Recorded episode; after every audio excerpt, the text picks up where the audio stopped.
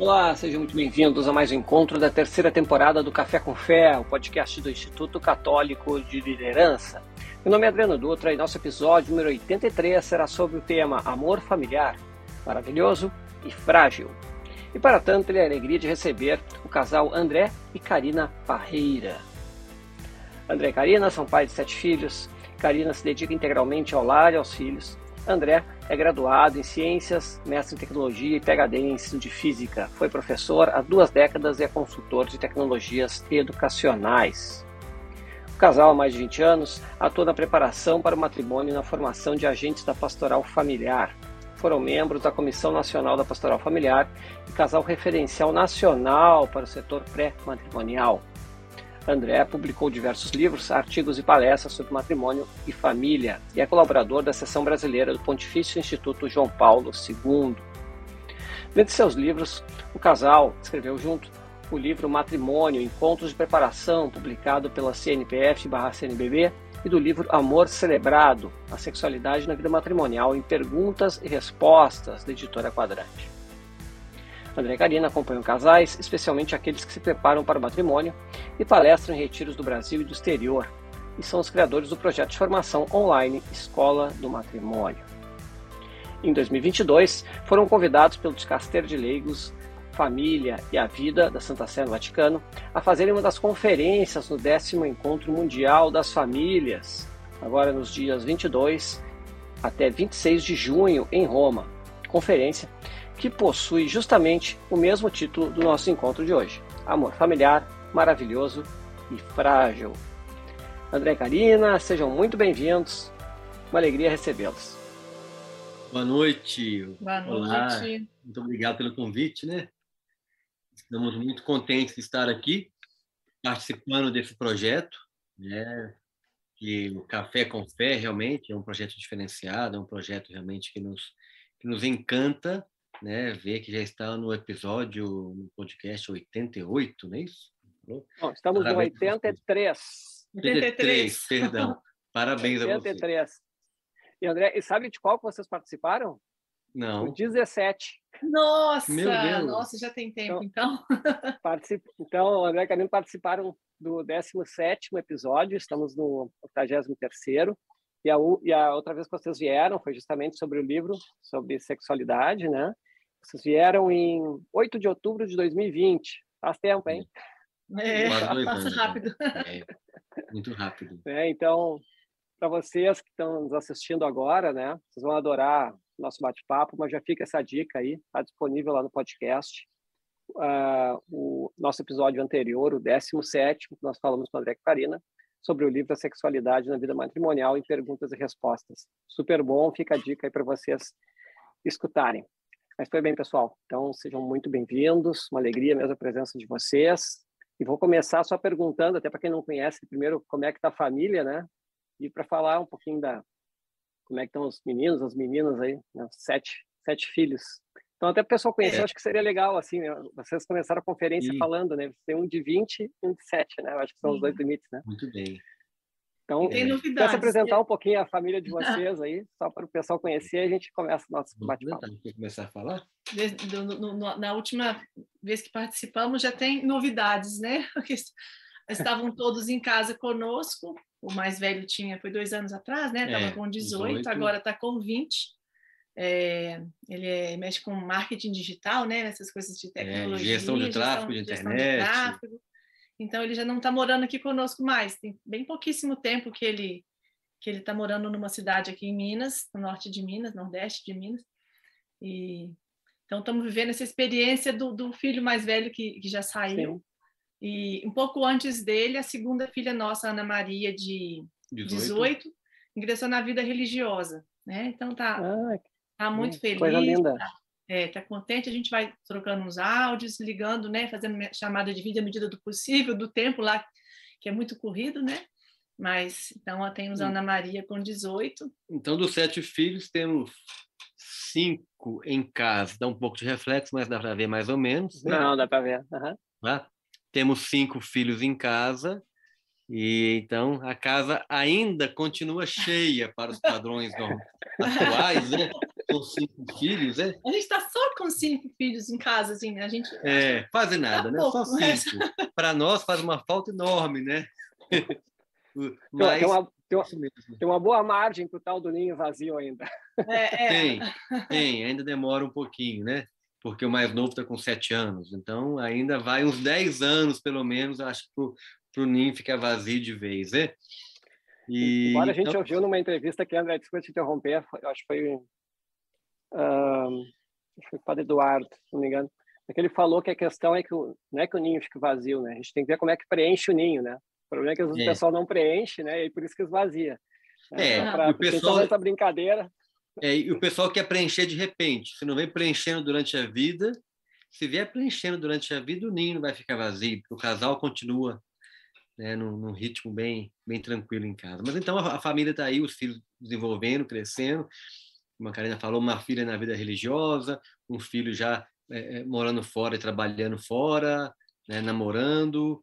Então, assim, a vida vai, né, graças a Deus, é, é esse amor maravilhoso, né? Que vai gerando vida em casa, né? Ah, que maravilha. A, a filha que está na vida religiosa, está em qual ordem? Só por curiosidade. Na- é, no Verbo Encarnado, né? na servidora Aham. do Senhor da Virgem de Matará. Ah, mas que bom. Que bênção para vocês aí. Mais uma, uma bênção para a família. Isso mesmo. É, e Mas os bem. outros, pode falar. É, vamos citar os outros também, né? Tem o José com Claro. 16, que, que o restante está em casa, né? Faz taekwondo, a gente comentou isso no É, vídeo, comentou, né? é. Está na faixa preta, super envolvido com, com esporte. Temos a Maria Paula, com 13, que gosta muito de flauta, muito habilidosa também com crochê, muito E inteligente. também está se preparando para a vida religiosa. É, também está, está sendo acompanhada. Ah, a Maria Isabel, com 10, gosta muito de, de bicho, de cozinha. A gente fala que ela vai cozinhar para os bichos. Ela quer ser veterinária, cozinheira e mãe. Veterinária, cozinheira e mãe. Vamos ver como é que ela vai conciliar essas três, essas três coisas, né? Ana Francisca com, acabou de fazer nove anos, é, muito esperta na ginástica olímpica, também fala que vai para a vida religiosa. E o caçula, os sete anos, que, que não dá sossego.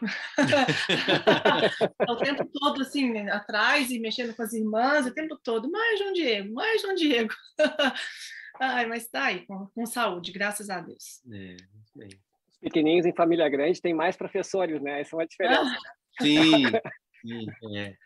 Verdade. E, e os, os olhos nossos não aumentam, né? a gente continua tendo que olhar da mesma forma, então sempre tem aquele que escapole, apronta daqui, dali, né? Maravilha. Mas, André, Karina, assim, eu fiquei, fiquei bem contente, assim, quando eu vi as notícias ali que, da participação de vocês no, no décimo Encontro Mundial das Famílias, em Roma, né, que, como eu já citei, ele ocorreu de 22 a 26 de junho. Uh, queria saber, primeiro, como é que surgiu o convite, como é que foi a, a preparação para esse encontro, e depois eu gostaria de falar um pouco do encontro com vocês mesmo. Sim. Foi uma surpresa total, né? Num dia 9 de março, né? Aniversário nosso de namoro, por sinal. Né? Eu chego em casa, fui levá-la em algum lugar, na futebol, crianças, futebol. aí abro meu e-mail, aí está lá um e-mail do Dicastério, né? Sim, nós já tivemos um contato prévio com o Dicastério para outras atividades há, há uns dois anos atrás, e nos, nos pediram para assim, para participar e assim, nos envolvermos numa atividade lá no Dicastério, né? E nós já, já tínhamos feito um contato, mas acabou por aí, pronto, nós não tínhamos... Ah, nós temos também, eu tenho um livro que foi recomendado pela página do, do, do Dicastério, lá no, no site do Dicastério tem um livro em PDF que está recomendado lá, e também foi uma surpresa que ano, ano passado eles recomendaram o nosso livro, pediram se podia colocar o PDF na página do Dicastério, e está lá, mas a gente nem imagina que, que vai acontecer algo assim, e de repente chega um e-mail perguntando se a gente aceitaria fazer uma conferência no Encontro Mundial das Famílias em junho, né? Então foi, isso foi em março. O susto é grande, né? A gente no primeiro momento não sabe, poxa, mas como é que é? O que a gente vai falar? Como é que vai ser? É, é online ou é lá no encontro em Roma? Como é que vai ser? E aí as coisas até que vão clareando. A gente A falou, gente olha, aceita, não aceita? Que, que responsabilidade grande é essa, né? De falar num encontro mundial. Né? É um peso. É, e a gente, é, e a gente grande. sente o peso ao pensar, ao pensar, é um encontro mundial, estarão presentes lá no encontro mundial quem? Os representantes dos países, ou seja, cardeais, bispos e casais coordenadores né, a nível nacional. Então, assim, do mundo inteiro, ter a conferência traduzida para vários idiomas e e agora, o que a gente faz? É de, mas dizer não não pode, né? Não tinha motivo para dizer não. É, é um sentimento diferente, porque ao mesmo tempo que a gente se sente incapaz de levar adiante o convite, a gente também se sente impossibilitado de dizer não. Então é um sentimento confuso, porque uhum. não posso falar não, mas eu acho que convidar a pessoa errada não era para gente. então, como é que fica isso? Então, a gente olha, vamos confiar em Deus, confiar no Espírito Santo, vamos dizer sim que ele abre os caminhos, e, né? Eu falava com o André assim, olha, é, eles não vão chamar um anjo para falar, então tem que chamar gente de carne e osso, fazer o quê? Se achar a gente aqui e estão convidando, por que, que a gente não vai? Né? Vamos aceitar essa, essa, essa missão, vamos abraçar e vamos ir, né? Hum. E acabamos que...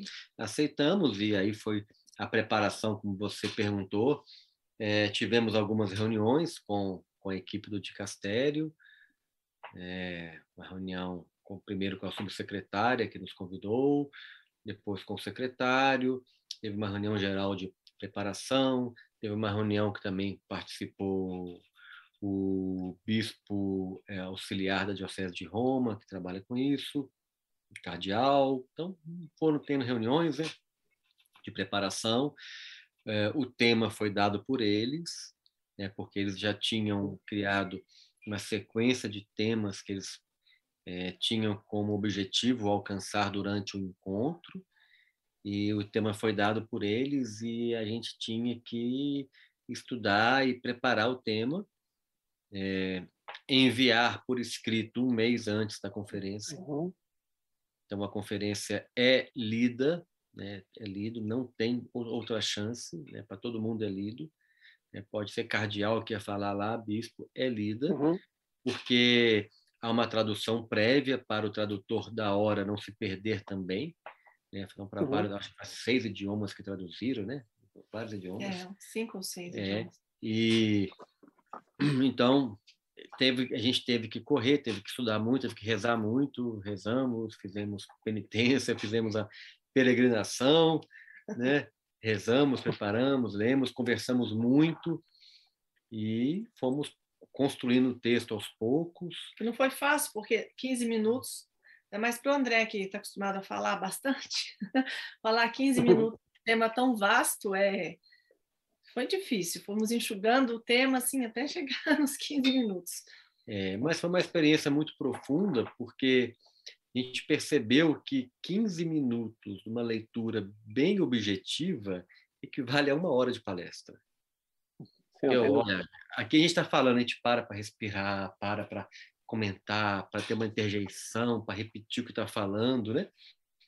E lá, em 15 minutos, bem focado, como você pode ter visto, né, dão várias páginas escritas, então dá para realmente então, a gente percebe que na, na sabedoria deles, os 15 minutos, que foram muitos temas né, abordados em 15 minutos né, durante o evento todo, né? foram dois dias e meio de conferências, porque dentro do Encontro Mundial das Famílias, que é uma coisa aberta, que teve lá a missa, é, a cerimônia de abertura com o Papa, a missa de encerramento, tivemos atividades nas paróquias de Roma, um acolhimento, mas dentro do Encontro Mundial das Famílias tem este Congresso Teológico Pastoral, né, onde vão representantes do, de todos os países ali para fazer análise, conversar, discutir. Então, nós fomos é, falar no Congresso Teológico Pastoral. Né? E a única é, pena esse ano que com a, o problema do joelho do Papa, né, ele não pôde participar mais tempo do evento. Né? Em outras edições, ele costuma até acompanhar mais do evento, uhum. falar com os palestrantes, receber de alguma forma, alguma coisa. Né? Então, durante este ano, ele foi na abertura e no encerramento, né? o que já é muito bom, claro. Né? Sim, claro. Mas eu tenho certeza que a escolha foi muito boa. Assim, eu eu acompanhei vocês, eu soube quando vocês já estavam lá, foi acompanhando pelas redes sociais, né? Depois a palestra de vocês, inclusive eu já botei para quem está nos assistindo aqui no YouTube, no Instagram, eu já botei o link ali, né? Da, da, da fala de vocês no YouTube e eu tenho certeza que escolheram as pessoas certas, assim, foi maravilhoso, assim, parabéns mesmo para vocês, assim, sei que com muita humildade vocês uh, aceitaram esse convite, mas realmente lá foram foi muito brilhante lá, né? Com o exemplo de vocês, da família de vocês, né? E é claro sempre com o Espírito Santo iluminando. Mas sobre isso, eu queria, eu gostei muito, assim, porque hoje a gente, vocês trabalham com casais que vão, que estão em processo para noivos, etc. Estão se preparando para matrimônio. E também acabam interagem com muitos casais que já estão a uma longa, um casamento de longa data, isso faz parte da experiência de vocês, com palestras, com livros, etc. E, e a gente ainda vê muitas dificuldades nesses casais. Né? E eu achei muito bonito lá, vocês falaram das faces né, do, do, do matrimônio ali, e também das fragilidades, né? aqui no hiper resumo que vocês falaram. Então, não que precise repetir a palestra em si, né? mas eu achei tão bonito aquilo. Eu queria que nos falasse um pouquinho sobre essa questão das dessas faces do matrimônio e sobre a gente começando a botar de forma prática, né? Por que, que as pessoas às vezes têm tanta dificuldade, né? Às vezes a gente tem divórcios, etc, né? E o que, que a gente pode fazer para isso? O que, que, é, o que, que essa história de vocês pode nos trazer de, de aprendizado para os casais que estão nos assistindo aqui? Pode começar. É, nós vemos essa crise do matrimônio aí, como você bem colocou, divórcios, né? Até no evento lá nós citamos o aumento dos divórcios durante a pandemia, que nós até pesquisamos para preparar nossa palestra lá, que foi um fato mundial, né? um aumento de divórcio durante a pandemia, o convívio, né, é assim, é, 24 horas por dia fez surgir arestas que talvez não não se percebiam né, antes e para alguns foi insuportável, né? Esse convívio não foi possível. Isso é um um dos diagnósticos, é uma das pontas do iceberg. É, para nós, né, para mim, acho que a Karina também pode confirmar, para nós isso é o diagnóstico de uma maneira como o matrimônio é percebido como o matrimônio é vivido, é buscado nos últimos é, últimas décadas, né? Quando o matrimônio migra, ele muda de um aspecto religioso para um arranjo social, ou seja, a gente tira o sagrado do matrimônio, a gente muda o olhar sobre o matrimônio. E o matrimônio deixa de ser um sacramento e vira apenas um casamento, né? Porque é claro que a gente usa casamento na linguagem religiosa, no, até no, no catecismo está escrito casamento, mas a gente sabe que o casamento ele, ele é levado a matrimônio, né? Por ser algo assim mais profundo para realmente dar o peso que ele tem. Quando a gente deixa de ver isso como com um olhar religioso, Adriano, a gente começa a liberar as pontas do iceberg é como se o mar começa a baixar e a gente vai ver as pontas daquele iceberg lá e a gente vai acusar aquelas pontas dos problemas do matrimônio. Ah, foi a pandemia. Ah, é o convívio. Ah, é o dinheiro que faltou. Ah, foi a traição que chegou. Foi a vida corrida. Claro que tudo isso são questões que têm que ser tratadas. Até na no, no nossa palestra, nossa conferência, a gente falava: olha, são questões que têm que ser orientadas, sim. Né? Hoje em dia nós temos até psicologia ajudando no, no, no cuidado com o temperamento, para os casais conhecer o temperamento, conviverem melhor. Né? Nós temos técnicas de convívio, temos sugestões de convívio, temos é, terapias de casais. Nós temos muitas técnicas que ajudam o casal. Mas todas elas é, nós até usamos essa expressão lá, são enxugar gelo, né? Todas elas são enxugar gelo, ou seja, enxugar o gelo daqui a pouco está tá molhar de novo, né? Todas elas são enxugar gelo se a gente não vai na origem, né? não vai na causa, no cerne.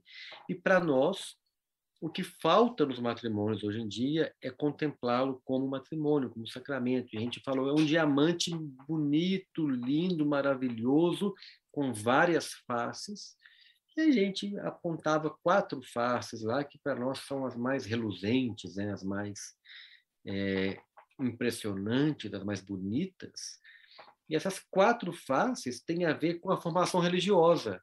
Essas quatro faces têm a ver com uma vida religiosa, com uma vida de contemplação do religioso, do sagrado, do belo. Né? Então, se eu não sei de onde vem o matrimônio, a gente abordava lá a origem do matrimônio como uma criação de Deus, etc. A gente, depois, quem está nos assistindo pode pegar lá a nossa palestra e acompanhar. Uhum. Mas se, a gente não pega lá a origem do matrimônio, nem para que ele foi criado, né? Para que casar? Você pergunta um jovem, você vai casar para quê? Ah, porque eu gosto de ficar com ela. Tem algo, está faltando algo aí, né? Por quê? Se então um casal não sabe para que que ele casou, a gente casou para cumprir uma vocação, pra... e se a vocação tem dificuldade, tem cruz, né, santifica, se a gente não tem toda essa percepção religiosa por trás do matrimônio, que no final gente, eu me casei com a Karina para ajudar a levá-la ao céu e ela me ajudar a ir ao céu também, ou seja, você não tem essa percepção religiosa por trás disso aí, como objetivo de vida, tudo perde o sentido. Ah, vai ter uma briguinha, aquilo fica muito grande. Quando o objetivo é pequeno, a barreira é grande, né? Quando o objetivo é grande, a barreira pela frente se torna pequena. Ah, vou superar isso aqui porque o objetivo é importante. Então, o que falta nos matrimônios é este olhar. Né? Para que, que Deus nos, nos uniu? E, além disso, nas quatro faces, aí, pensar que essa caminhada, se é um projeto de Deus e se é para a santidade, é uma caminhada que é santificante, ela tem cruz, né? Uhum. Ela tem dificuldades.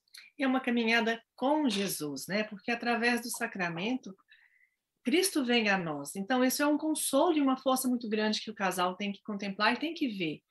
Porque é projeto dele, mas ele nos deu essa missão de, de, de casar, de, de ser santo, mas ele está nos ajudando, né? Pelo sacramento ele vem, a gente até falou isso. Cristo vem ao nosso encontro e vem mesmo. E, e quando o André falava de cruz, é, acho que é na Polônia, né? Quando os casais é, vão assumir o sacramento do matrimônio, eles recebem uma cruz e levam para casa. Por quê? Muitos têm a visão, ah, casar, né? É lindo, é belo, imaginam um caminho de rosas só pela frente, um mar de rosas, mas esquece dos espinhos. E a hora que o espinho vem, começa a reclamar e começa a lamuriar e começa a desistir daqui, dali, afrouxar o compromisso, ao invés de abraçar a cruz. É, Deus nos deu essa missão, Ele está conosco, Ele caminha conosco e Ele nos ajuda a carregar essa cruz. Isso tem que estar muito vivo e muito forte. Quando a gente fala de matrimônio, não é como o André falou, não é um casamento, um arranjo. Mesmo que alguns tenham recebido o sacramento do matrimônio, e não tem essa consciência e, e largam qualquer dificuldade para lá, a gente tem que retomar. Por isso a preparação para o matrimônio é tão importante, né? Para que tenham essa consciência de que Cristo estará com os dois, ajudando a eles assumirem é, essa, essa missão, essa vocação à santidade, que eles vão caminhar juntos, mas sempre com a graça de Deus, não pode perder isso de mente. Cruz vem para todo mundo, para solteiro, para padre, para casado, mas a dois Cristo está ali com os dois para ajudá-los a superar e a caminhar, para poder contemplar essa maravilha que é a família, que é a vida conjugal e o rumo, rumo à santidade. Então é. a cruz existe, faz parte, e todo, Cristo né? ajuda a carregar. É, então, assim, quando a gente olha para o tema, é, o amor familiar, né? Porque o amor familiar, o matrimônio nos leva a viver o amor familiar. O amor familiar que é maravilhoso e é frágil, por que, que ele é maravilhoso? Eu só vou saber responder por que ele é maravilhoso se a gente tem um olhar sobrenatural. Né? Ele é maravilhoso porque ele é plano de Deus. Né? Lá a gente citava que em toda a criação, desde o começo da Bíblia até o final, se fala em casamento. Deus criou, é o plano, é o maior plano de Deus para a humanidade. Né? É, é, o, é o casamento, é o matrimônio. Então você não contempla isso, que olha, é maravilhoso, Deus criou. É maravilhoso porque é um caminho de santidade para levar até Ele. É maravilhoso porque, cumprindo a vocação, a gente vai junto para o céu. É maravilhoso porque Jesus não nos abandona no caminho, como o Karen colocou, ele vai conosco. Então, isso é maravilhoso. Né? Então, não é maravilhoso porque a gente curte momentos juntos, a gente junto. É, não é maravilhoso porque a gente se curte, sai, passeia, tem intimidade, ou é, é, vem os filhos. Tudo isso é bonito, mas o maravilhoso, a gente tem que ter um olhar mais sobrenatural. Maravilhoso é né? é mais sublime. Né? É mais sublime, é mais, mais, profundo, é maravilhoso porque é, plano, é como a vocação. Por que, que a vocação religiosa é maravilhosa? Né? Nós temos uma vida que, uma, uma filha que foi para a vida religiosa. Por que, que é maravilhoso? Porque ela abre mão de tudo, abre mão de tudo para viver assim uma vida simples, né? Nossa filha tem lá um nicho para guardar tudo que ela uhum. tem, tudo na vida religiosa, tudo. O hábito, né? a, a, a, a roupa e o nicho. E, e está assim sorridente, né? Fusiva de alegria por saber que está no caminho, é aniversário, vai ser aniversário dela agora no final do mês e a gente não sabe que dá, uhum. que podia, o que, que a gente pode dar, porque ela tem tão pouco e não precisa de nada. E a gente perguntando para ela o que, que poderia dar, ela nada. Precisa de uma coisa, filha, nada. Roupa íntima, nada. Nada. Ela, não, ela, ela acha que não falta nada para ela. É lindo isso. Porque quando a gente olha isso, a vocação, isso é maravilhoso. Né? Então, o, o matrimônio tem que ser olhado assim como algo profundo, maravilhoso, porque se tivermos este olhar para o matrimônio, a gente vai superar as fragilidades dele. Né? Então, a maior fragilidade do matrimônio não é a internet que destrói o tempo dos casais, não é a, pornografia que faz tanto mal à família, não é a, a busca de dinheiro, de status, isso são fragilidades. Mas a maior fragilidade do matrimônio é não saber por que ele é maravilhoso. Né? Porque se nós sabemos por que ele é maravilhoso, né, as fragilidades se tornam menores, se tornam pequenas. Né? É, e não é, é, é, a mais pura verdade. Hoje a gente tem um momento né, que se tem um culto ao individualismo, né, a, a felicidade, né, eu tenho que buscar a felicidade sem ter o sentido da felicidade a gente perde esse sentido de, de atitude de serviço, né? Estou ali para servir meu esposo, para a esposa, né? De, de união.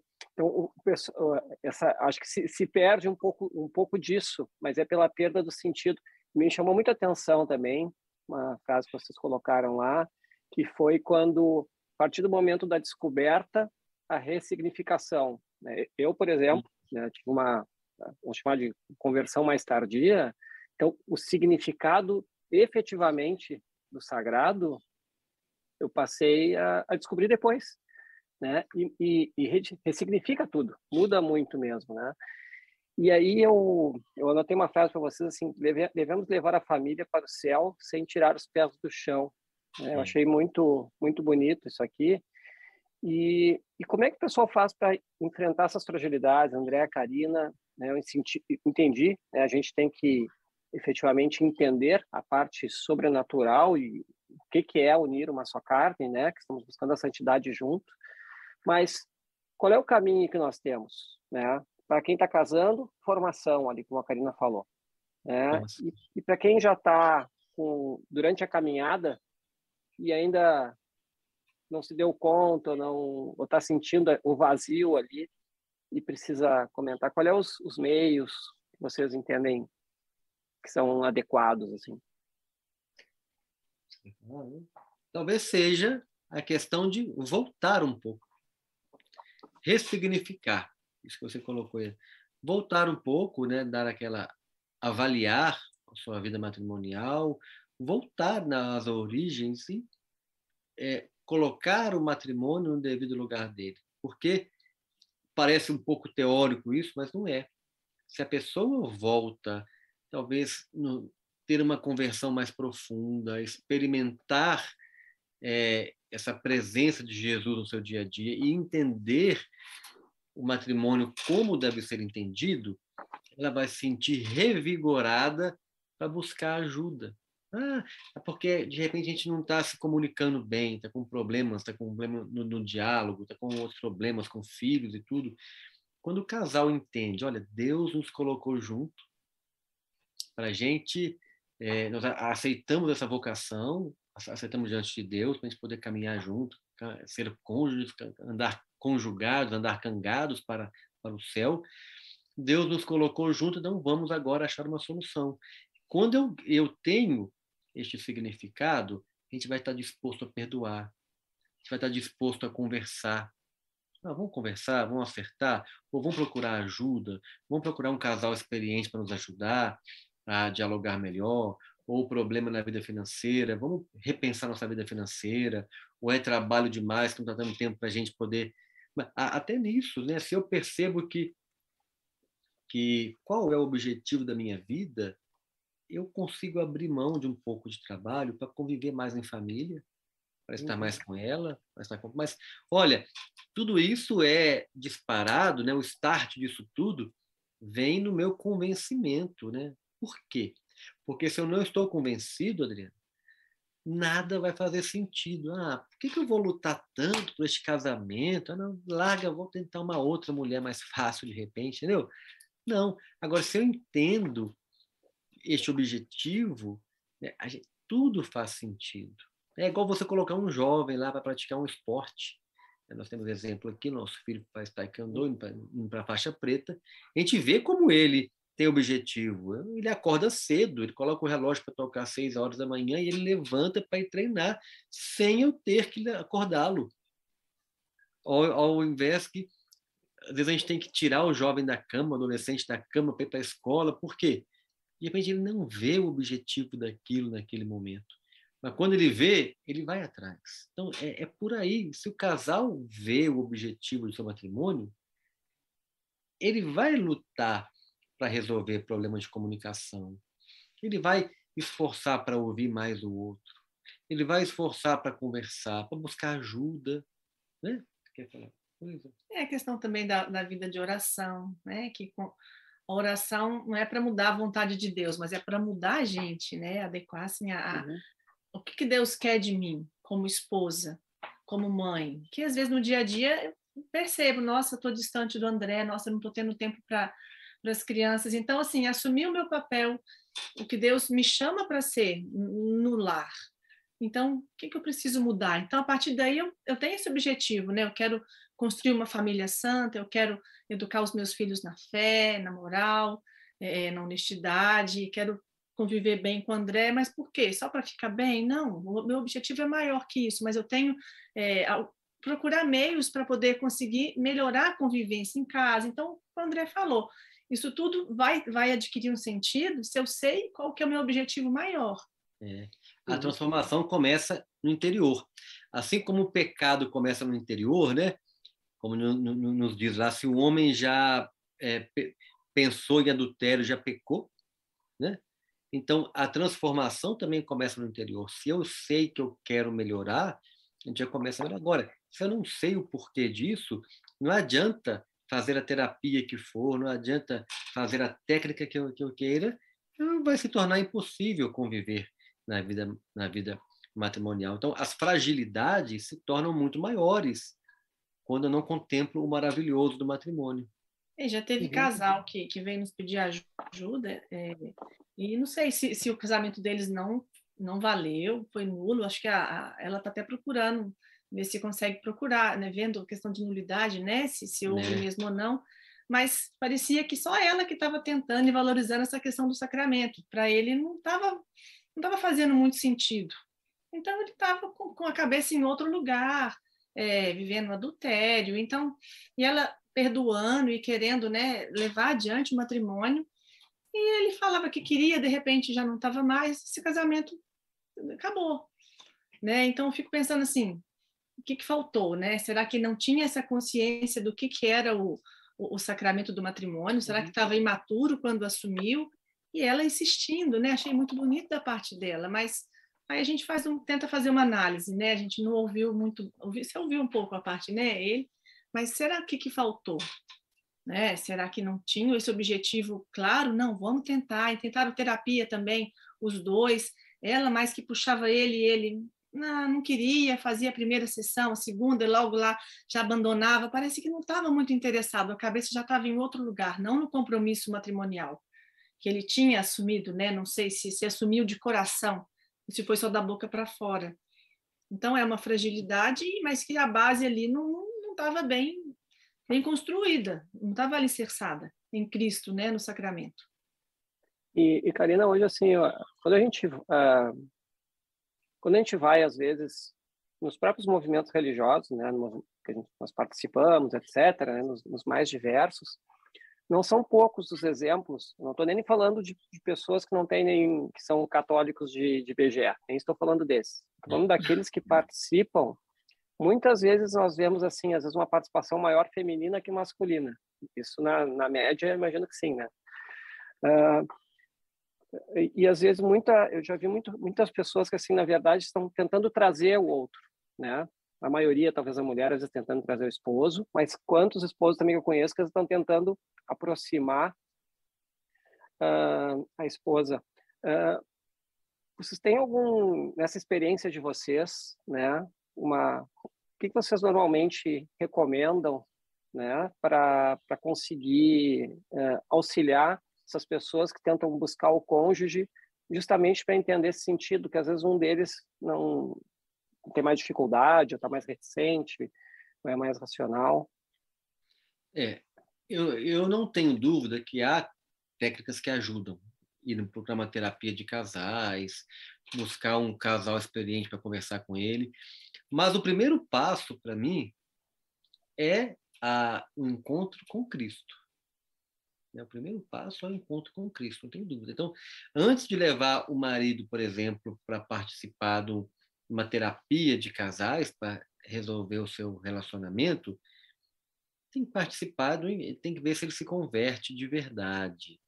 Né? Ou seja, ele, insistir para um amigo chamá-lo para um retiro, um conhecido chamá-lo para um movimento lá, talvez que, tenha amigos dele participando, que tenha homens participando, que tenha um momento de oração, de formação. Oferecer um bom aplicativo, tipo o City Time. É, oferecer é oferecer soluções para que ele encontre com Cristo. Porque se ele não encontrar com Cristo, ele não vai se encontrar bem com sua esposa. Porque sem Cristo, a esposa é passageira. O dia que ele está afim dela, ele vai tratá-la bem. O dia que não está, não vai. O dia que ela, se ela ficar feia, ele vai largar a esposa. Se ela ficar chata, ele nem vai olhar para a cara dela. E quando eu encontro com Cristo, nosso olhar muda, né? A esposa. Então, tudo muda.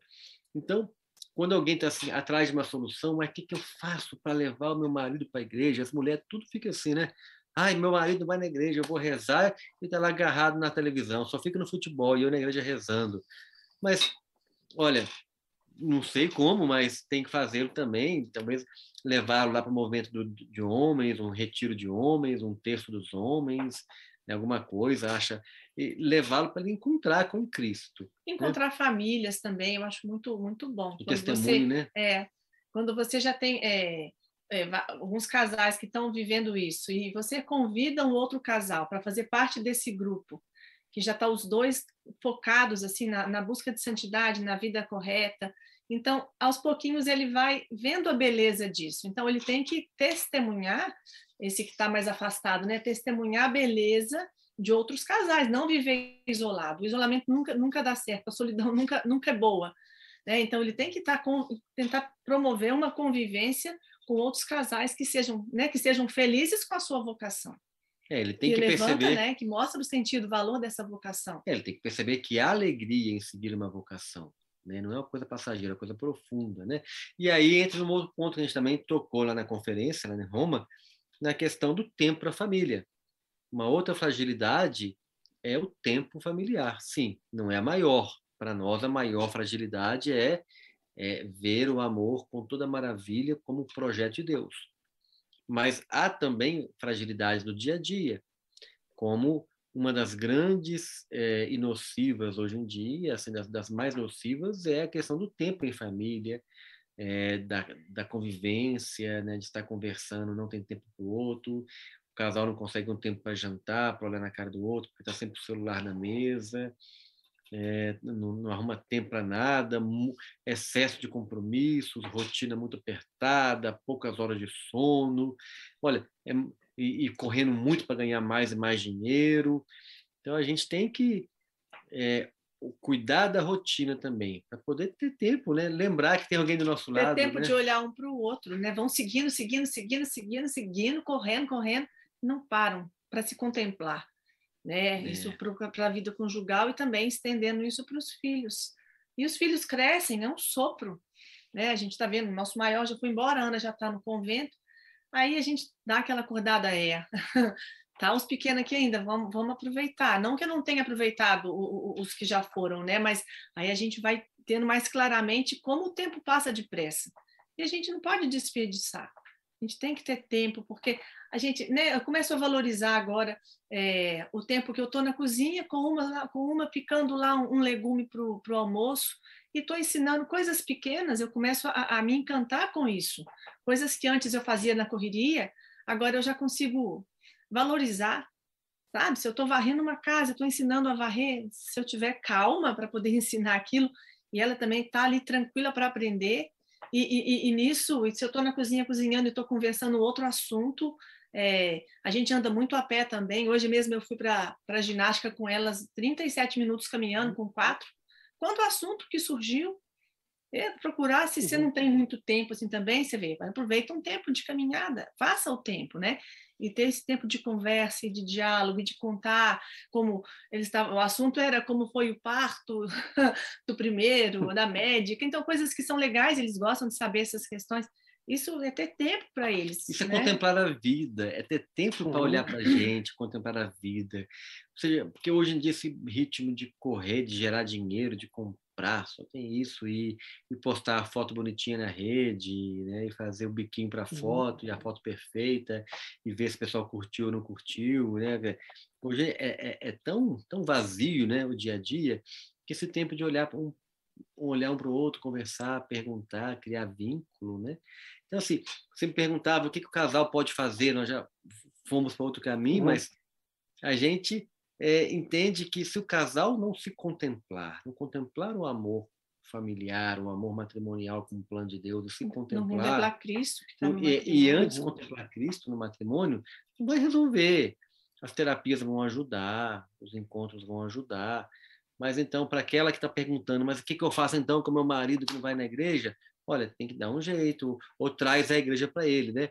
Dá lá um, um aplicativo, o Time, dá lá um livro, dá um filme, e começa, é, e começa a mostrar para ele que o fato de você ir na igreja está te fazendo melhor. Ele, será que ele está percebendo que você, que está indo na igreja há tanto tempo, você melhorou com os anos? Ou ficou mais chata? Né? Então, assim, o seu testemunho de quem busca Deus está impactando a vida dele também, está sendo mais disposto, mais disponível, mais amorosa. Né? Também tem isso, né? É, porque tem, a gente fala aqui da importância do testemunho, né, que é o exemplo, então, tanto de, entre os cônjuges como com os filhos, né, e a questão da gente ter que ter a experiência, né, com, com Cristo, né, para poder experienciar efetivamente a vivência com Ele, e entender isso, por mais que a gente é, agora foi São Bento agora há pouco, né? Tem hora e labora, né? Então tem que orar, uhum. mas tem que elaborar também, tem que fazer a nossa parte. Né? Então, por mais que se estude, por mais que se dialogue, por mais que se procure ajudas especializadas, né? O efeito da graça também a gente tem que contar com ele. Não pode dispensá-lo, né? No, no, no, resumo é isso, assim. Foi muito legal. E como é que, em, em termos assim de educação dos filhos, vocês têm filhos de várias etapas, assim. E vocês citaram ali na, também no, na, na, na conferência, né? Falaram assim, ah, tem que ter um tempo para casal, etc., né? Que eu acho que é importante ter. Mas também citaram a questão do próprio tempo dos filhos, foi essa caminhada para academia, etc. A citação que vocês fizeram lá foi a questão de, das refeições, né? Estarem juntos nas refeições e etc. Uh, os, os, os, pais, é claro, a gente tem que buscar o caminho de santidade, mas a gente tem que levar o caminho de santidade para os filhos. Eu também queria um pouco de dicas de vocês, né, que já passaram por diversas fases, né, uh, em relação a como os pais também passarem este caminho de santidade para os filhos, valores e caminho de santidade para os filhos. Olha, eu gosto muito de ler para os meninos. Os menores param para ouvir mais. Os maiores já já tem outros compromissos, então a gente oferece é, bom material para que eles leiam. Né? André, durante um tempo também, fez um trabalho com os maiores daquele livro Teologia do Corpo. Né? Uhum, Uma vez por semana ele sentava com os meninos e ia fazendo o, o ia, ia lendo junto, ia comentando. Essas leituras, assim, eu acho que tem que formalizar. Pode ser informal na mesa, é, porque é né, descontraído, você tá, comenta um caso, então os exemplos de fora, os exemplos nossos é, são, são coisas vivas para eles poderem saber, isso está errado, isso está certo, então eles vão é, organizando né, na cabeça o que é certo, o que é errado, o que, que é, o que, que é agradável a Deus ou não, mas é, oferecer momentos também formais. É, gosto de ler para eles, então, nas leituras, ou sobre o anjo da guarda, sobre o sacramento da Eucaristia. Então, assim, cada época eu vou pegando um material, um livro e vou lendo, isso vai formando. E, e os menores mais é que acompanham né, nessa etapa uhum. agora. É, e, e deixar essa vida religiosa fazendo parte do nosso dia a dia.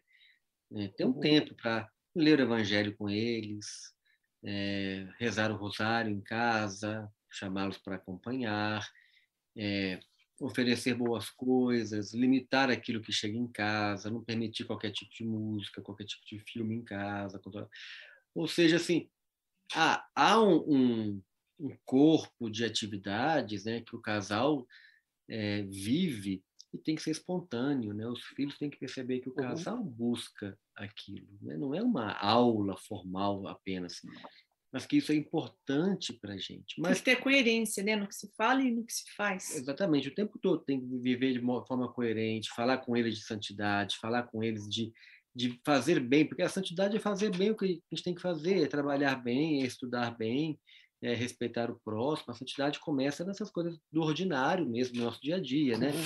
Santidade não é fazer cara de anjinho, ficar o dia inteiro rezando, não. Santidade tem a oração, temos que ter a oração, temos que ter momentos de, de, de vida é, religiosa, buscar frequente confissão, né? Missa, se puder ir mais vezes durante a semana, se puder ser diária, melhor ainda, né? Mas tudo isso tem um pano de fundo que hoje em dia se faz muito difícil, que é o tempo. Uhum. Então, quando a gente tem aquela parábola né, do jovem que descobriu um tesouro no campo, ele vende tudo para comprar aquele campo. Não é? Então, uhum. se nós percebemos o quão é maravilhoso o amor familiar, e como é, é maravilhoso se entregar aos filhos e mostrar para os filhos que a vida é, é um caminho muito maior do que passar num concurso, que é importante, é muito maior do que passar no, no Enem, no vestibular, que é importante, muito maior do que ter um, uma boa casa, que é importante, né? mas tem algo muito maior que isso, isso se passa com o tempo e com a vivência. Isso não é o cursinho que vai passar, não é a escola que vai passar, não é a melhor escola do, do mundo, não vai passar isso. Não tem jeito, nada, porque isso não se compra. Né? Então, isso se passa em casa. E aí tem o fator tempo. E eu falava da parábola do homem que descobre o tesouro no campo, vende tudo para comprar, porque isso os pais têm que fazer. Se eu descubro o tesouro que é a vida familiar, eu tenho que abrir mão de algumas coisas de às vezes de um trabalho, ganhar um pouco menos, né? principalmente hoje em dia na realidade aí do muitos podem fazer home office, muitos podem escolher o seu o seu trabalho, muitos trabalham na base de consultas de atendimento, sei lá, é, dentistas, médicos, psicólogos, que podem abrir mão de alguns horários de atendimento para uhum. Acompanhar, acompanhar mais de perto os filhos, né? não deixar o dinheiro falar tão alto nessa hora. Né? Então, é, uhum. é um grupo de atividades de se doar. Se eu entendo que tem que me doar os filhos, doar mesmo, né? doar tempo. Né? Porque doar tempo é mais difícil que doar dinheiro, às vezes. Né? pagar para eles uma escola, manter o filho ocupado o dia todo, né? Isso, às vezes é muito mais fácil do que doar tempo sentar à mesa com ele, escolher ir para a academia a pé, como ela escolheu, para poder ali uhum. ir no papo que vai sair, conversar. Isso às vezes Ler é mais um livro, difícil. sentar para jogar um jogo. E os jogos também, eu sempre falo isso quando tem oportunidade, uhum. os jogos ensinam e a gente percebe, a, a, a, às vezes, uma tendência ali, ah, tá, fulano está querendo roubar um deles, né? Não, não pode roubar, vamos jogar direito, né? Então, assim, é, num jogo, numa brincadeira descontraída, a gente consegue corrigir. Então, é. então isso tudo é importante, então, tem que ter tempo. É o fator tempo. Nós abordamos isso lá na uhum. conferência em Roma. O fator tempo para nós é, é, talvez a se a primeira fragilidade é não contemplar que o amor familiar é maravilhoso porque tudo é plano de Deus. A segunda fragilidade é não abrir mão do nosso tempo em favor disso, ou seja, que aí não dá certo. Maravilha. E eu queria ver de vocês, assim, a gente falou muito da, da conferência, né, sobre o ponto de vista do tudo que vocês nos, nos passaram lá, e novamente aqui eu botei o conteúdo para quem quiser acessar. Também citei até o próprio Instagram, aqui no Instagram eu citei o teu Instagram, né, que ali tem, tem vários conteúdos, né, que faz o, o link para os livros também. Mas o que que, além do que vocês deixaram de presente lá na conferência, eu queria ver o que que vocês receberam de presente naquele momento todo, olha, o que que o que que foi tocante para vocês, o que que foi um ensinamento, o que que vocês trouxeram de lá, além dessa experiência maravilhosa, né? Mas de tudo aquilo que vocês ouviram, vivenciaram, sentiram, né, naquele ser igreja no encontro mundial das famílias? Olha, a gente voltou muito edificado, muito seguro por ver de perto o compromisso da igreja, com a igreja Santa Céu de Castério, Papa, o compromisso da igreja com as famílias, né? a, a segurança que nos passa, né? como eles estão atentos às as fragilidades das famílias. Então, foram apresentados vários programas que, que, que tratam as fragilidades, né? Programas que apoiam crianças, é, apoiam casais que se separaram, programas que apoiam pessoas com diversas dificuldades em casa, contra a violência doméstica, mais uma série, né? Foram vinte e tantas, acho que 24, 25 temas, né? O nosso foi um deles. Então, a gente foi vendo várias iniciativas que nos edificaram muito, né? Porque a gente via lá um programa, por exemplo, para apoiar as pessoas que foram abandonadas pelos cônjuges. Né? É uma realidade. O que fazer uhum. com essas pessoas? Tem Como fazer apoio. com que recuperem a alegria, né? Então, eu estava até revendo as minhas anotações, eu, isso me, me tocou. A pessoa vai viver frustrada e triste o resto da vida porque foi abandonada? Não, existem pessoas que passaram por isso e se ergueram e estão ali dispostas a ajudar. Sempre outras... fiéis à vocação, sempre fiéis ao uhum. compromisso que fizeram no matrimônio. Ou seja, assim, talvez é uma cruz a cruz pesou um pouco mais, ficar sozinha, mas encontrar com Cristo, encontrar alegria em outros locais. Testemunhar a alegria de viver para os filhos que também vivenciaram essa, esse abandono. E a alegria de estar fiel à vocação, fiel ao sim que deram, né? às vezes mesmo abandonado, difícil, né? não é aquele papo que eu mereço ser feliz, não.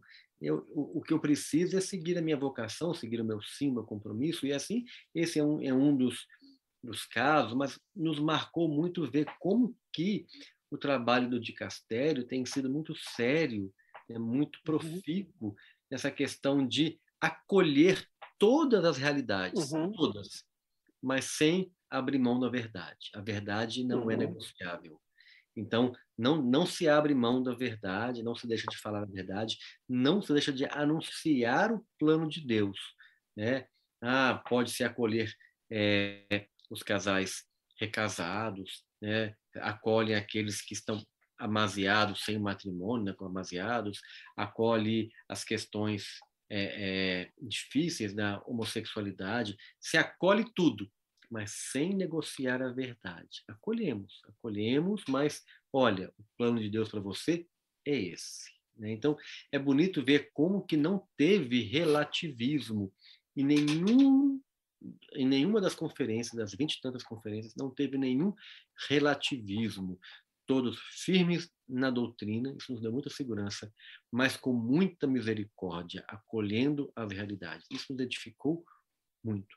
Outra coisa que edificou também foi o contato que tivemos é, nos intervalos, na casa de hospedagem que estávamos, porque onde estavam os palestrantes, e então conhecer um pouco mais de perto outros países, trocar lá umas figurinhas, né, conversar o conhecer fazem, o trabalho deles, conhecer né? o trabalho uhum. deles, né, fazer algumas amizades também, né, com pessoas que também trabalham pela família em outros países, né, e ver que as dificuldades são mais ou menos as mesmas, né, o convívio, o relacionamento, o tempo, né, mas o Espírito Santo é criativo e suscita trabalhos que a gente nem imaginava que pudesse existir existem na igreja. Então, foi um momento de compartilhar mesmo, né, colocar na mesa, e agora todo, todo mundo volta para casa, todo, todo palestrante levou um tema e volta com vinte e tantos na manga agora, uhum. para poder refletir.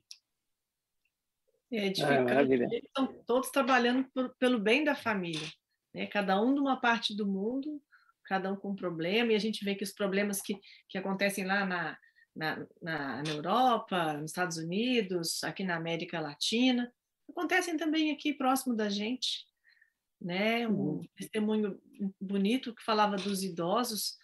É, eles não teve um final feliz ainda a história, né? A filha deles não é uma pessoa de igreja, mas o, e eles estão na responsabilidade de, de, de apresentar Deus para os netos, né? A importância dos uhum. idosos na família, então, assim, eles ainda estão firmes em Deus, rezando pela conversão da filha, que, que, que e, e, os netos, filhos dessa, dessa menina, é, um pai, outro pai. Então, assim, uma situação.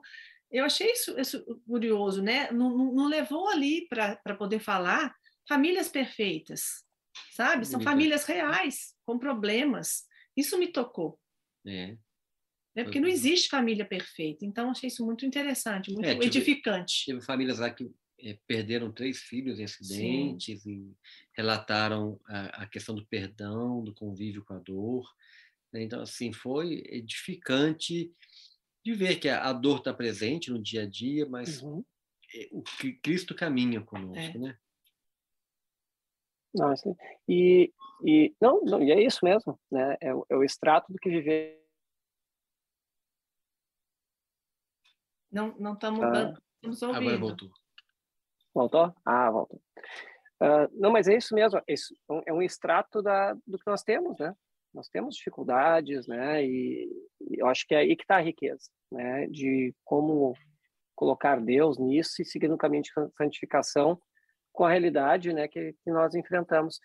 E, e, junto com esse legado que veio do, do, do décimo encontro da, das famílias, Uh, eu, eu vi ali no teu Instagram, André, a questão do livro, A Santidade nas Famílias do Mundo. Se pudesse nos falar um pouquinho sobre esse livro, né, que tem um PDF lá que tu, inclusive, Sim. colocasse, o, tá, tá, disponível o link, né? É, mas, assim, este livro também mostra para gente como o dicastério tem trabalhado sério para promover a santidade, ou seja, a verdade, a doutrina reuniram em um livro oito testemunhos, né? oito testemunhos de famílias do mundo, é, casais, né? de casais, né? que estão em busca do reconhecimento da, da santidade deles, do reconhecimento da igreja, da beatificação ou canonização. E é, é, é bonito que no, no, no prefácio né, do livro é colocado que alguns pode nem chegar a este termo ainda, porque o processo está caminhando, mas só é, de colocar ali, a gente vê que aquelas famílias buscaram realmente a santidade. Então, é bonito este livro porque ele coloca fatos, é, casos, histórias reais, recentes, do nosso tempo, né? pessoas que estão convivendo como a gente, é, com dificuldades, com o mercado de trabalho, com, com o mundo urbanizado, com a, as dores atuais do mundo, né?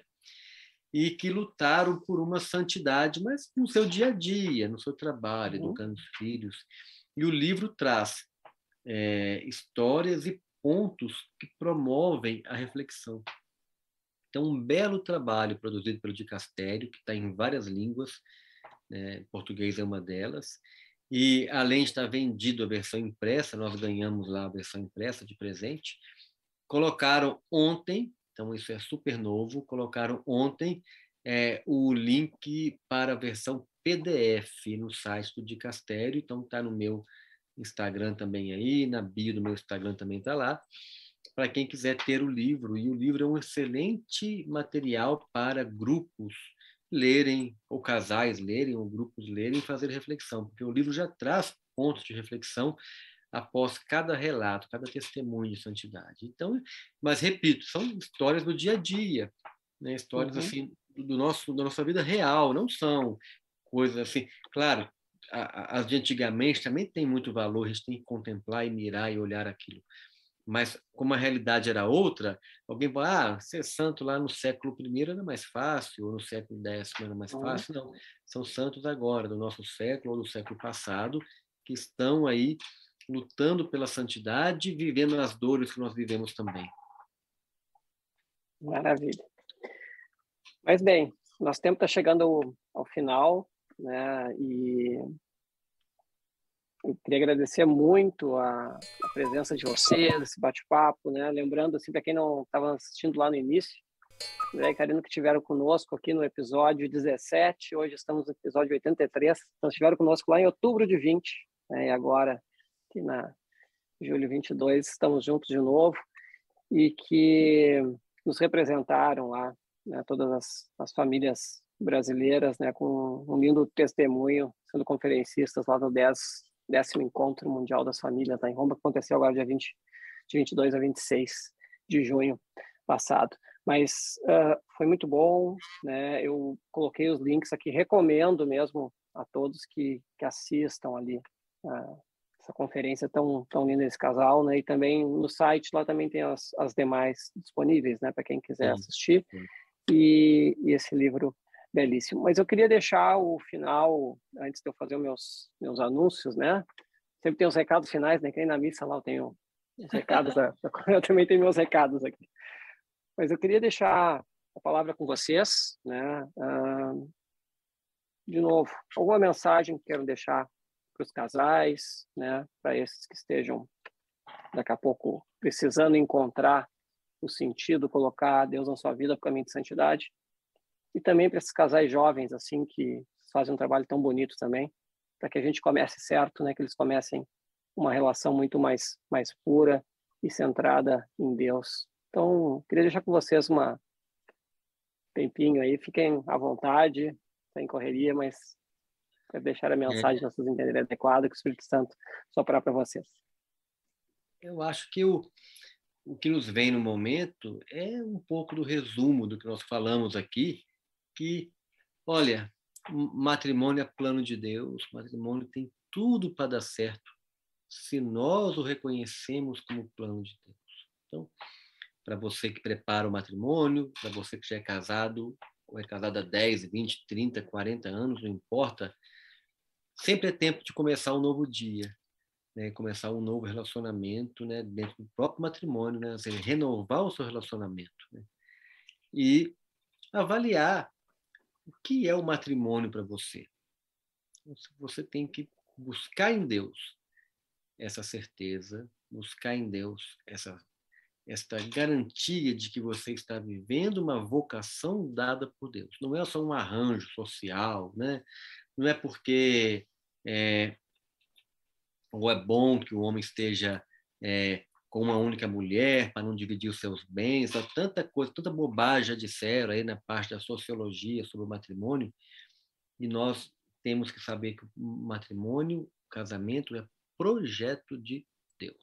Se você percebe que é isso e que é caminho de santidade, que é exigente, você coloca a sua mente nisso, se você reza, se você acredita, Deus te ajuda a seguir esse caminho, e aí você vai ter toda a disposição do mundo para buscar ajuda, para aprofundar, para ler, para estudar, para é, é, fazer do seu matrimônio cada vez melhor. Mas não vai adiante. Não dá certo se não começar é, na sua origem real, que é o matrimônio como plano de Deus. Não vai virar um mero arranjo humano e, e coisas humanas têm um fim muito rápido. Né? Não esquecendo que Cristo vem ao encontro dos casais pelo sacramento do matrimônio. Né? Nós vamos a Cristo pela oração e Cristo vem a nós pelos sacramentos. Então, o sacramento do matrimônio é Cristo que vem a nós. E ele e, e, e viver o que ele viveu, né? O matrimônio é chamado a a dar-se mais do que receber. Claro que a gente quer receber, nós somos frágeis, a gente quer receber, mas fazer o que Cristo ensinou, né? Dando um passinho de cada vez, né? Aos poucos. Não tenha pressa, né? Assim, a gente tem que ter, ser santo, mas a gente não vai conseguir dar um passo muito grande. Então, Deus tem paciência conosco também. Então, um tem que ter paciência com o outro e seguir Cristo como exemplo. Ele deu a vida por nós. Então, um é chamado a dar a vida pelo outro. É o, é o sacramento do serviço. É. Né? Então, eu te amo, não é eu te quero, é eu me dou. Né? Eu me dou para, uhum. para o uhum. meu cônjuge, eu me dou para os meus filhos, da mesma forma que Deus, que Cristo se deu por nós na cruz. Então, não é. tirar isso de mente, a presença de Cristo no sacramento do matrimônio como nosso modelo de vida. É, o que salva o seu matrimônio é perceber que é a ação de Cristo nele, não é a terapia, não é a técnica, não é a sua boa vontade de melhorar o matrimônio. Tudo isso é importante. Mas o ponto de partida é entendê-lo como plano de Deus. É a graça de Jesus graça Cristo de na nossa vida. Ai, maravilha. Muito bonito aí, muito obrigado. Quero aproveitar aqui só para dar um, um alô aqui, né? pessoas nos assistindo, várias, estão Rogério Lourdes aqui de Porto Alegre, a Vera, a Sara de Porto Alegre, né? agora vamos sair um pouquinho de Porto Alegre aqui, temos a Gisele, lá de Brasília, né? falando de alguns que eu conheço, assim, né? Porque tem vários nomes que eu não, não sei. A querida uh, foi nossa convidada aqui, design de joias Carla Morim também, né? Que participando conosco aqui, o Klaus, na DCE, o Álvaro. Então, diversas pessoas aqui, algumas sempre nos assistem, já conheço o nome, já sei mais ou menos onde são, né? E nós que pessoal de todo o Brasil nos assistindo, também pessoal do, do exterior, principalmente depois no podcast. Então, quero agradecer sempre muito a todos que participam, né, que, que assistem Café com Fé, divulguem nosso material, não esqueçam de, de curtir ali os nossos, nossos canais, né, para que a gente consiga com isso uh, ajudar a resgatar né, casais que às vezes estão em dificuldade. Então, às vezes, esse material, o livro, etc., é essencial nisso. E também para dar sentido naqueles casais que estão iniciando uma relação, né, que eles consigam iniciar já com o pé direito, como se diz, né? E contando com a graça de Deus. O produtor nos avisou aqui, André e Karina, que o Padre Rodrigo fez uma entrevista com umas crianças há um tempo atrás, perguntou o que queriam ganhar dos pais. E a surpresa é que a maioria não pediu brinquedos ou iPhones. Na verdade, estavam pedindo passeios, jogos e mais pais. Então, o tempo ativo era o mais valioso de herança do pai para o filho. Né? Então, isso uma, uma enquete que o padre fez, foi recebendo as respostas dos pequenos, fechou justamente o que vocês falaram, né? A gente conseguia dar tempo para aquilo que nós temos de, de mais valioso. O padre Rodrigo também lembrei num, num, um dos, dos retiros de renovação matrimonial, que também é um, é um instrumento importante, muitas vezes para casais, né? Participar desse, de, de renovações matrimoniais, né? ele sempre perguntava assim, ah, tem que servir, ah, o filho está pedindo comida, né, etc, né, e estava na mesa o marido, a esposa, né, quem é que vai servir primeiro? Aí o pessoal sempre diz, não, primeiro o filho, eu disse, não, primeiro o marido ou a esposa, depois o filho, né, então, a gente entendeu o sentido das coisas. Mas fica aqui minha, minha gratidão, né, o meu agradecimento de vocês pelo tempo aí, de, que dedicaram aqui, mais uma vez aceitaram esse nosso convite. Muito obrigado, André, muito obrigado, Karina, tá? Muito alegre com a tua presença. Desejo muitas bênçãos para a família de vocês, né? Que vocês uh, continuem esse, nesse caminho de formação tão importante, salvando tantas almas, né? Nesse caminho, porque vocês, vocês estão a, a salvando, ajudando, ajudando matrimônios, vocês estão criando caminho, ajudando a criar o caminho de santidade dessas pessoas e com isso também salvando almas. Então eu tenho certeza que é isso. E por isso vocês foram muito bem escolhidos e foi obra de Deus pedir a presença de vocês lá em Roma. Tenho certeza absoluta. Né? Muitíssimo obrigado. E agora, pessoal, para vocês que nos assistem aqui, então só lembrando que todo o nosso conteúdo uh, já está disponível no podcast Café com Fé em áudio, as 82 edições, episódios anteriores. E esse de hoje agora logo em seguida, no início da semana no máximo, também já está no podcast, além de já ficar disponível no YouTube e no Instagram. Então fica a dica para vocês acompanharem o podcast Café com Fé, né? E também usarem como foi citado ali pelos nossos convidados, né? Aproveitar o Seed Time ali como um aplicativo que a gente tem para meditação católica, para oração, também para usar como meio de santificação dos casamentos. Um dos das últimas meditações, inclusive, é justamente sobre o matrimônio. Né? Agora eu não recordo exatamente o nome dela, mas uma das mais recentes é justamente sobre esse tema. Não lembro se é como criado um casamento santo, não lembro agora, mas é justamente isso, a penúltima, se não me engano, desse tema. Pois bem, pessoal, então fica o nosso convite aqui para nos encontrarmos na próxima quinta-feira, dia 21 de julho, 20 horas, né, mesmo horário, nesse mesmo local aqui, para mais uma entrevista muito especial. Não vou dar o nome hoje, que eu estou só esperando uma confirmação que eu vou ter amanhã de manhã, mas vocês vão gostar também. Então, muito obrigado a todos. Obrigado, Ana Karina. Até a próxima e fiquem com Deus.